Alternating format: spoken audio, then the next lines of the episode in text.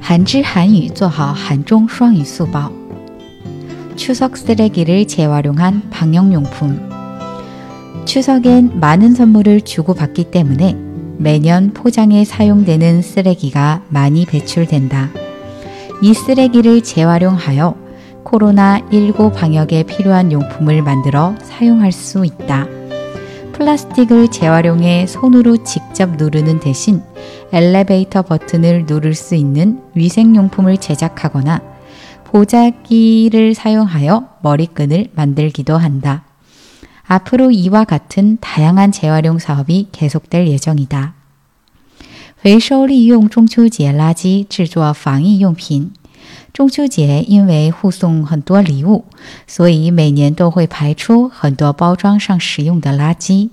这些垃圾可以再利用，制造和使用新冠状病肺炎防疫所需的用品。再利用塑料制作可以代替按电梯按钮的卫生用品，或使用包装包包制作头绳。今后，类似这样多种再利用事业将会继续下去。韩语资讯尽在韩知。